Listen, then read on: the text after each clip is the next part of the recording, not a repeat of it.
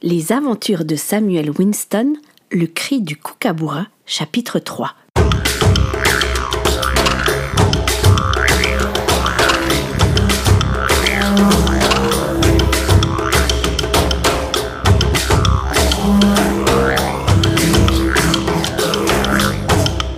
Les trois voyageurs s'enfoncèrent un peu plus dans la forêt. Les conditions de marche n'étaient pas faciles, mais Alice ne se plaignait jamais. Samuel ne manqua pas de le remarquer. Plus d'une femme anglaise se serait plainte des mouches, de la chaleur, du froid, du manque de confort. Mais sa tante préférait avoir le nez en l'air pour observer les oiseaux. Dès qu'elle en voyait un, elle le lui montrait et lui disait son nom.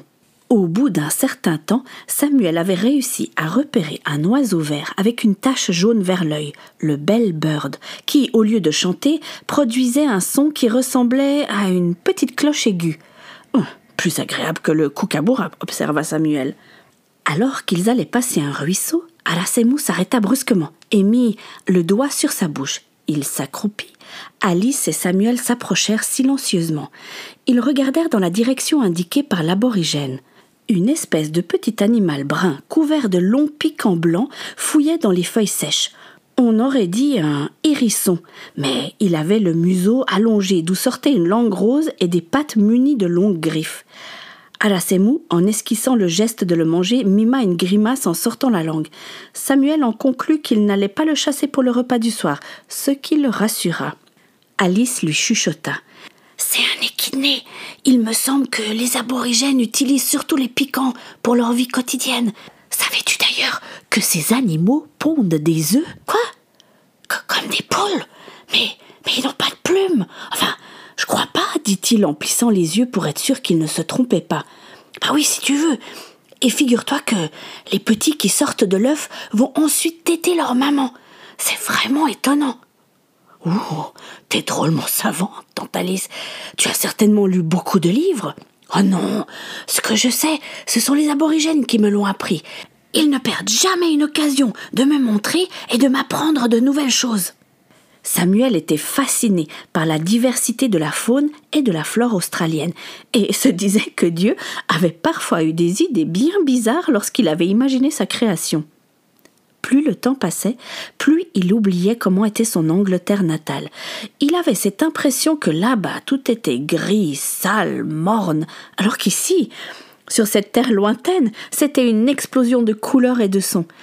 Il aimait particulièrement l'odeur de la nature, les senteurs sèches d'eucalyptus mélangées à la terre humide des sous-bois.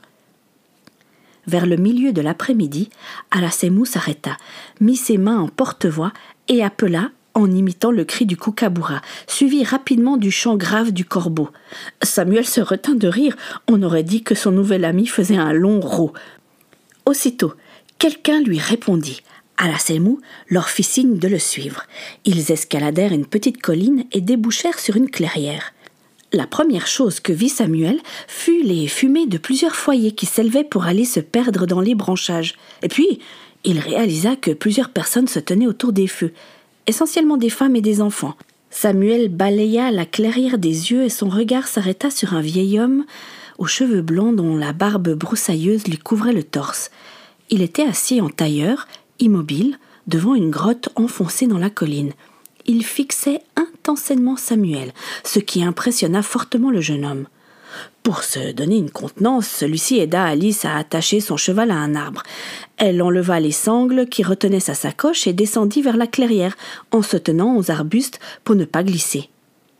À peine furent-ils arrivés que plusieurs enfants entourèrent Arasemou et les deux visiteurs en piaillant comme une colonie de perroquets.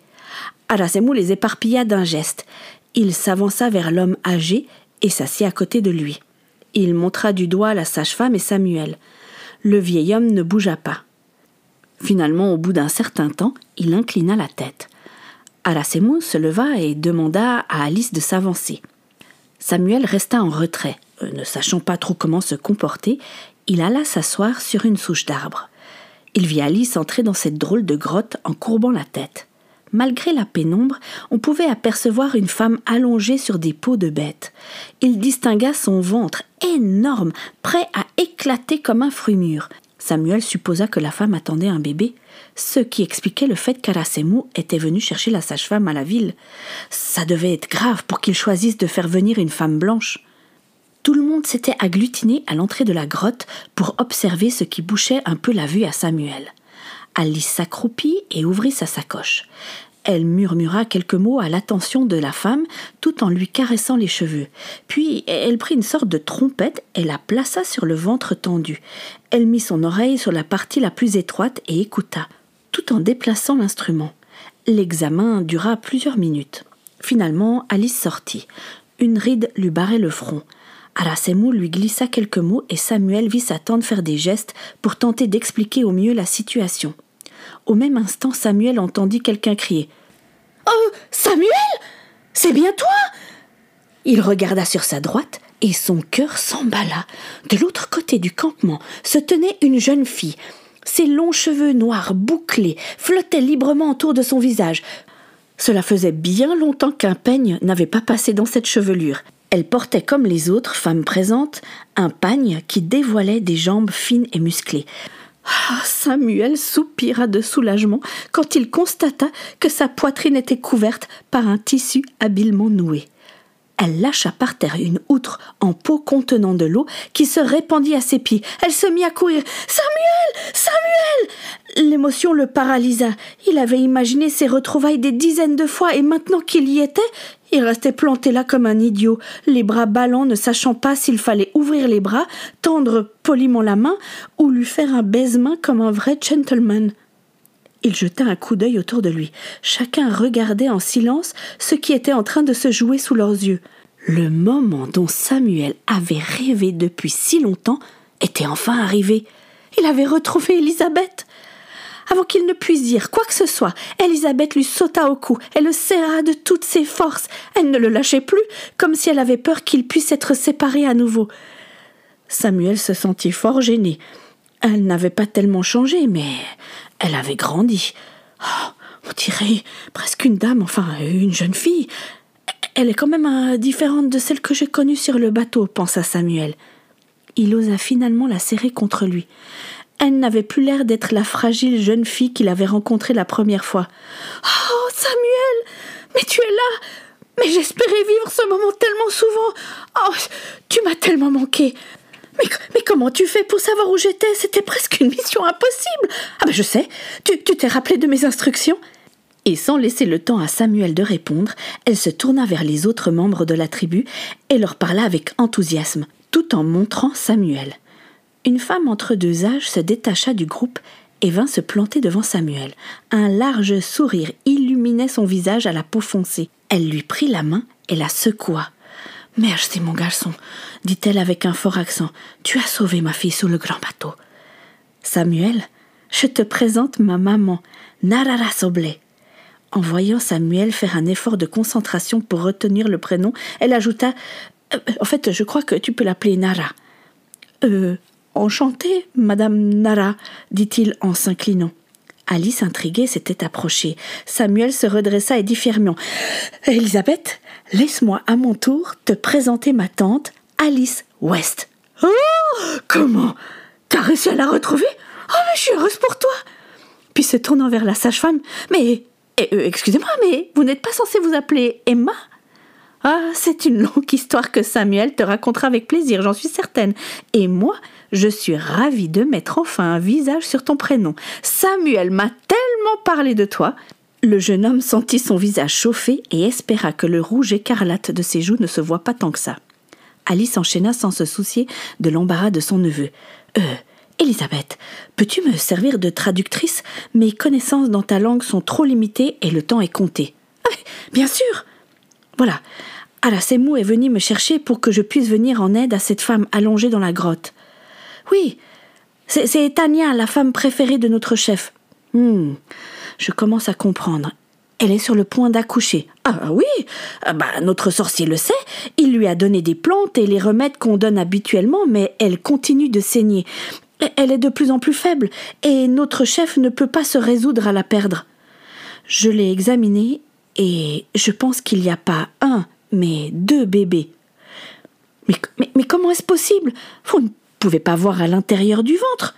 À l'aide de mon stéthoscope, je peux entendre les battements du cœur du bébé. Et là, je suis presque certaine d'entendre battre deux cœurs différents. Et Tania attend des jumeaux. Mais elle est en danger. Si je ne fais rien, les bébés risquent de mourir et la maman avec. Mais, que faut-il faire s'alarma Elisabeth? Tu vas suivre mes instructions à la lettre et tu vas surtout traduire. Un murmure parcourut le petit groupe qui s'était assemblé autour d'Alice et Elisabeth, qui aussitôt s'écarta pour laisser un passage. Apparut un homme imposant. De larges bandes blanches peintes habillaient son torse, ses bras et ses cuisses. Samuel se demanda ce que pouvaient signifier ces peintures sur le corps. La jeune fille s'adressa à lui avec respect. L'homme écouta attentivement en fronçant les sourcils. Quand elle eut fini, le vieil homme assis devant la grotte se leva et cria. Il menaça le petit groupe avec son bâton. Alice interrogea Elisabeth du regard. Celle-ci murmura. Le sorcier Mugungera a dit qu'il ne faut pas écouter la femme blanche, que c'est lui qui a raison. Ce que je sais, c'est que si je ne fais rien, elle va mourir, répliqua la sage-femme. Le silence se fit, puis le chef prit la parole en désignant Alice. Le chef d'Idoumo dit que c'est lui qui vous a fait chercher, parce qu'il sait que vous pouvez la sauver. Le vieux sorcier n'attendit pas que le chef reprenne la parole. Il se leva, cracha par terre et disparut dans la forêt. Le temps fut comme suspendu. Et puis, on entendit un cri. Et Tania s'était redressée dans la petite grotte.